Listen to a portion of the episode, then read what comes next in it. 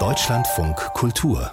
Fazit Peter Weibel, Medienkünstler, Medientheoretiker, Kurator und langjähriger Leiter des ZKM.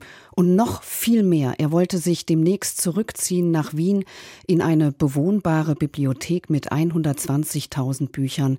Zu spät. Nach kurzer Krankheit ist er gestorben. Am Sonntag wäre er 79 Jahre alt geworden. Marie-Dominique Wetzel erinnert an einen Tausendsasser, der sich auch von Walli Export an einer Leine auf allen Vieren durch Wien führen ließ. Wer einmal das Arbeitszimmer von Peter Weibel hoch oben unterm Dach des ZKM betreten durfte, wird den Anblick wohl nicht vergessen. Ein großer, langgestreckter Raum voll hüfthoher Büchertürme, die nur schmale Durchgänge freiließen. Peter Weibel war im positiven Sinn ein Workaholic oder wie er selbst sagte, von Arbeitswut besessen. Man kann man wahnsinnig froh sein, dass man eine Arbeit hat, noch zu so einer Arbeit, die man gerne macht. Das ist so ein unglaubliches Geschenk. Peter Weibel reichte auch nicht ein Job. Er war Künstler, Kurator, Dozent und Medientheoretiker. Und natürlich hat der 1944 in Odessa geborene Peter Weibel auch nicht nur ein Fach studiert.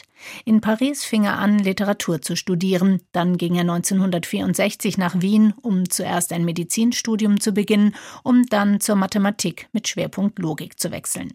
In Wien engagierte er sich in der Studentenbewegung und bekam Kontakt zur hochpolitisierten Kunstszene.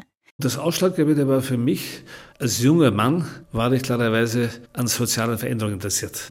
Und die Kunst schien es ein Medium, wo man soziale Veränderungen zumindest vorschlagen kann. Er wurde einer der Mitbegründer und Protagonisten des Wiener Aktionismus, ein Verbund junger Künstlerinnen und Künstler, die mit spektakulären Aktionen in der Öffentlichkeit für Aufsehen und Skandale sorgten.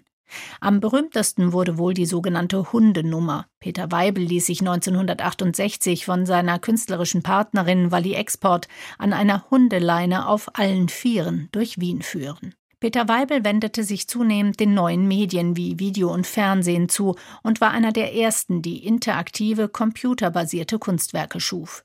Ihm ging es darum, aufzuzeigen, wie wir die neuen Medien nutzen, nämlich oft kritiklos und fantasielos.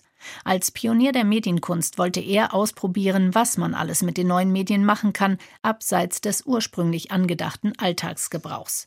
Medienkunst hatte es damals wie heute auf dem Kunstmarkt schwer und auch in Museen und Sammlungen ist sie immer noch seltener vertreten als die klassischen Kunstformen. Das wollte Peter Weibel ändern und darum stellte er Ende der 90er Jahre seine eigene künstlerische Arbeit hintan und übernahm die Leitung des damals erst zehn Jahre alten Zentrums für Kunst und Medien, das ZKM in Karlsruhe. Das ist auch die Aufgabe, die ich dann freiwillig angenommen habe, weil ich mir gedacht habe, ich kann die Akzente setzen in der Kunstszene, die also in der Beförderung der Medien, die ich als Künstler alleine nicht durchsetzen kann.